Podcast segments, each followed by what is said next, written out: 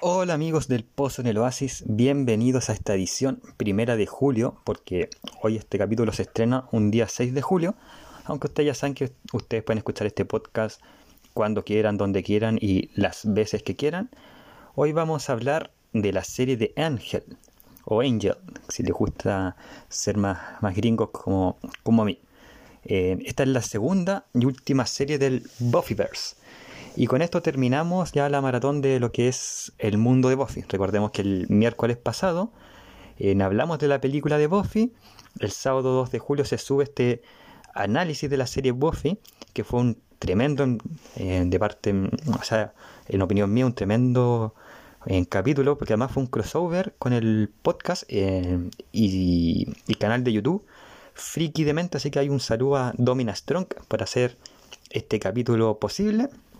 Y ahora terminamos con la serie de Ángel, en que es, como les dije, la, la, la, la serie spin-off de Buffy, que se trata de este vampiro con alma. Y si bien siempre se rumorearon otras series, eh, se había rumoreado una serie de Spike, una serie de Fate, una serie de Willow, se había rumoreado una, una serie así como de los orígenes de Giles. Estos quedaron simplemente como rumores, eh, nunca se dieron al aire, creo que están en los cómics, pero en verdad nunca he leído los cómics, es un proyecto a futuro.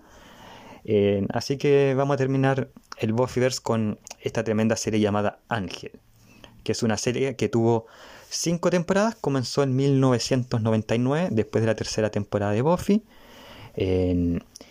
así que más o menos estuvo a la par de la cuarta y terminó el año 2004, un año después de la un año después de que termina la de que termine la serie de Buffy en su séptima temporada. Así que ahí está ese dato eh, que podríamos agregar. El elenco de Ángel está compuesto por varios miembros, en, algunos que estaban en la serie Buffy, de hecho los tres principales, aunque muchas veces también apareció Alison Hannigan, que hizo de Willow, y en la primera temporada apareció varias veces Sarah Michelle Gellar, que hacía como Buffy.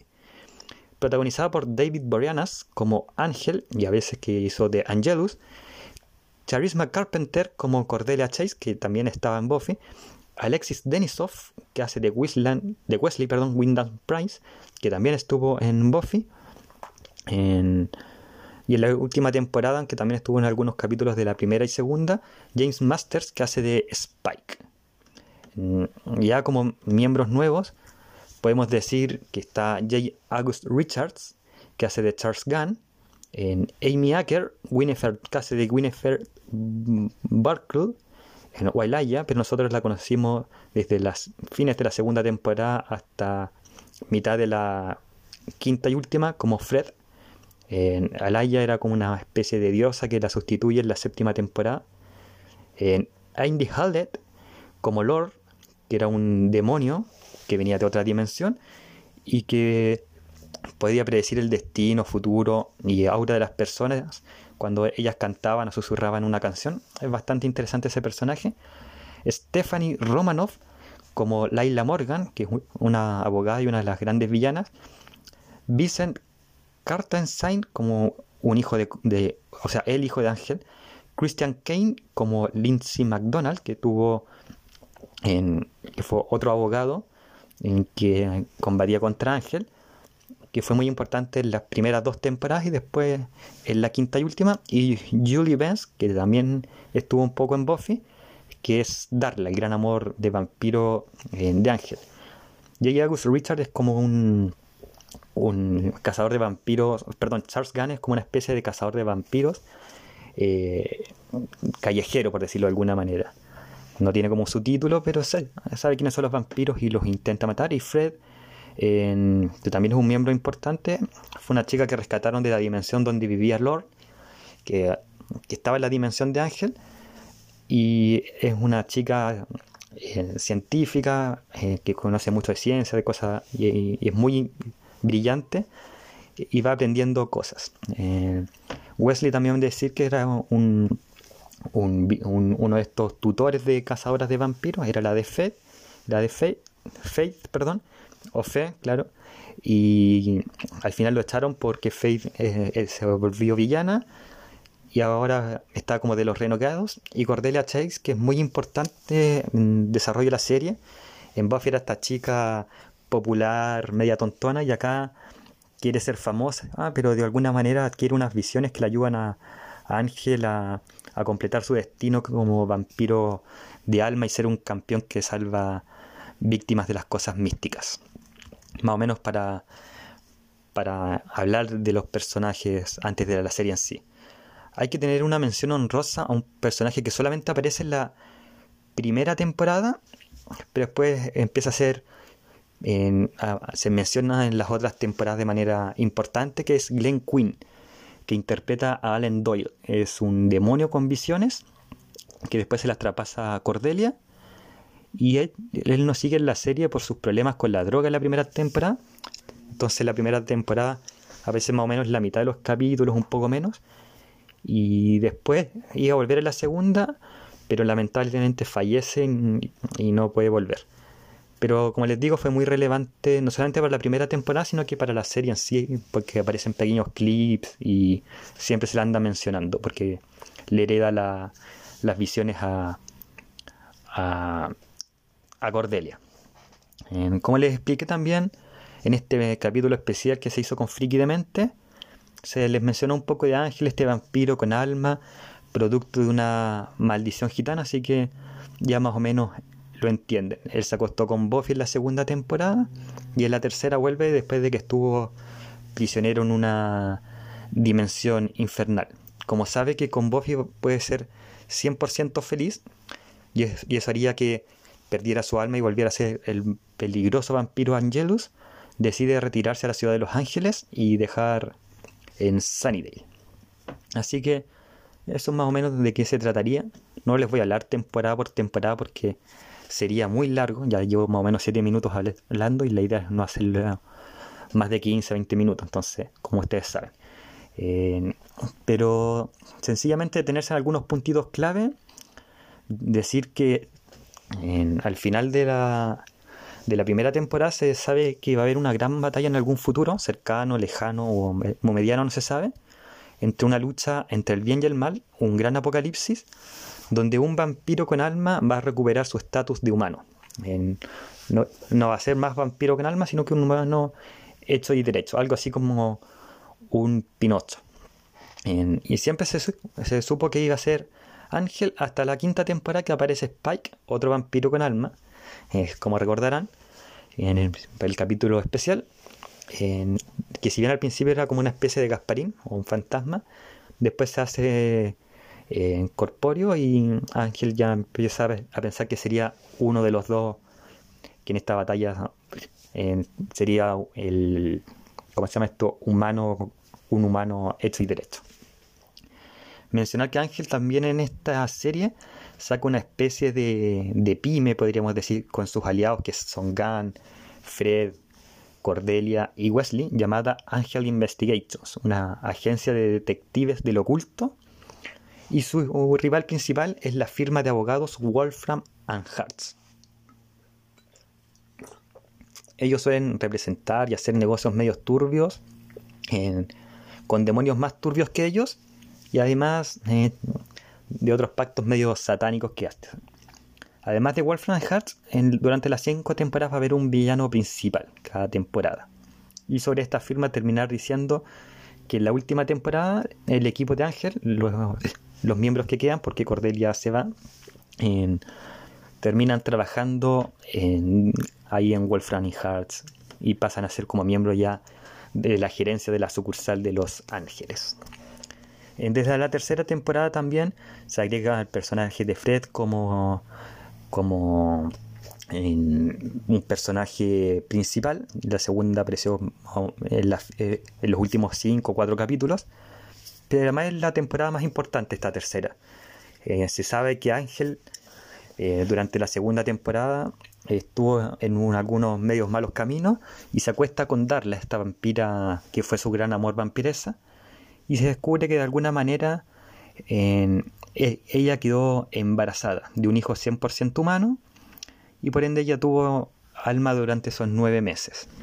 Este hijo es un bebé obviamente que se llama Connor pero desaparece en otro universo por culpa de Wesley, que era el aliado principal de Ángel, y que se convierte en su mejor amigo, pero lo, traiciona y, lo, y secuestra a este hijo y se lo entrega a un cazador de vampiros de la época en que Ángel era Angelus, en que viajó al futuro, algo así medio raro, y después en estas en el transcurso de esta tercera temporada, en Cono regresa, pero ya como, como adulto, en una forma como de enemigo de Ángel, aunque a veces un poquito aliado, medio, medio indeciso el cabro, regresa más que como adulto, como adolescente, diría yo.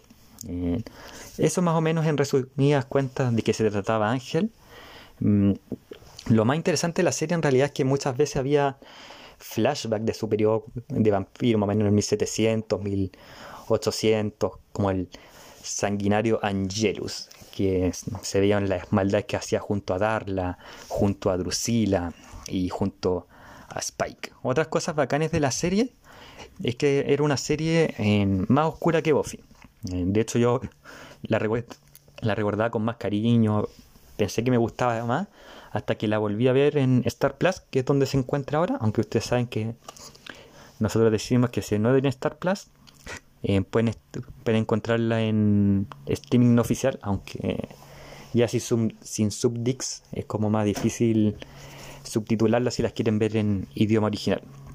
En, me gustó más después de ver Ángel por segunda vez o por tercera, como les digo en el streaming, me gustó más Buffy. quizás porque Ángel poco, a poco va más humanizándose y se olvidan un poco de, de, cómo era el, área, el aura perdón, del, del personaje.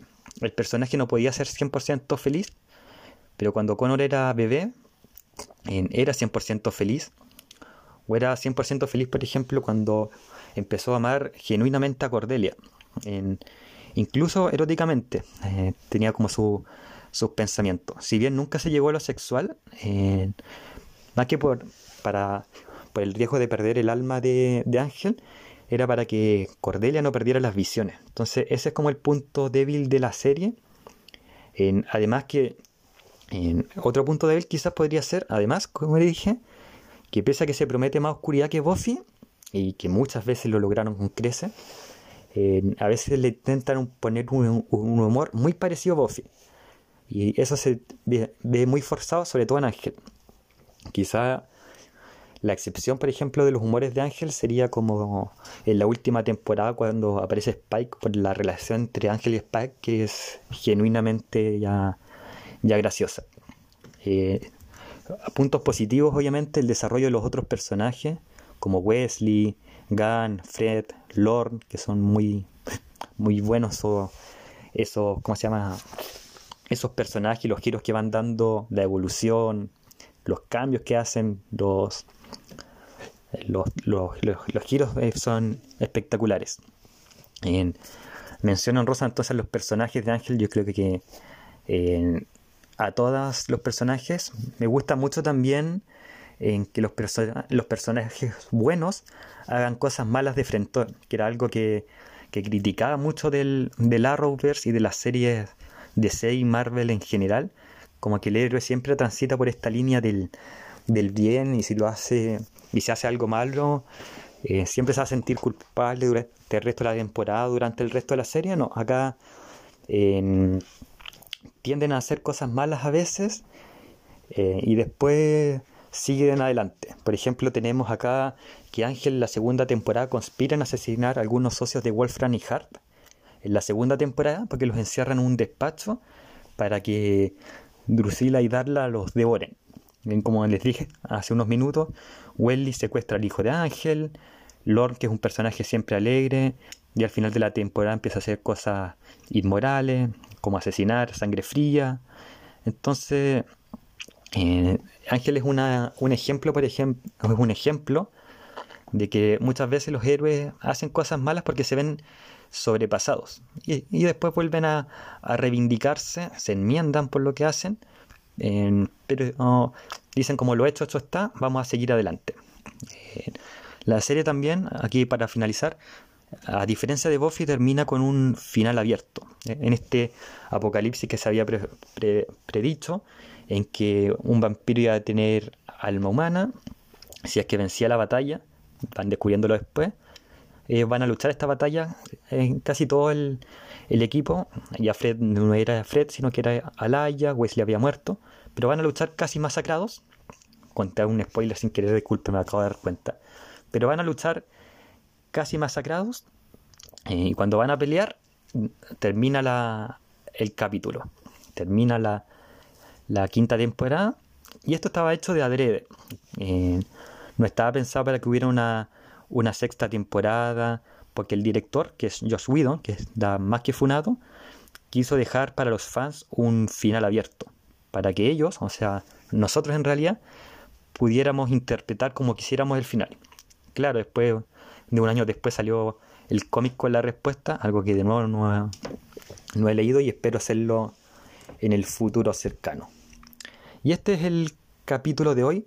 Recuerden que ahí les voy a dejar abajito un, en, la, descripción un, un link para mi cuenta sponsor para que me puedan depositar con el objetivo de, o sea, perdón, donar o buscar una recompensa con el objetivo de que eh, pueda comprarme un micrófono. Así que desde ya agradezco sus, agradezco perdón, sus donaciones. Eh, y este es el capítulo de Ángel. Nos escuchamos en otra ocasión.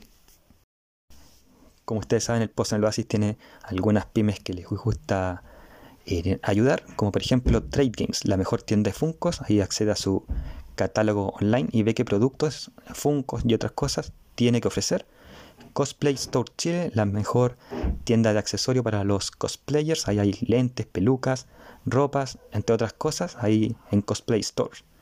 Lanas Patas de Lana, accede a los mejores productos referentes a los que les gusta bordar, coser, Vas a encontrar lanas, agujas y muchas más cosas en lana pata de lana. Y mi arte pixel. Ahí vas a ver llaveros, imanes, cuadros y más cosas en formato pixel de tus personajes favoritos de la cultura popular.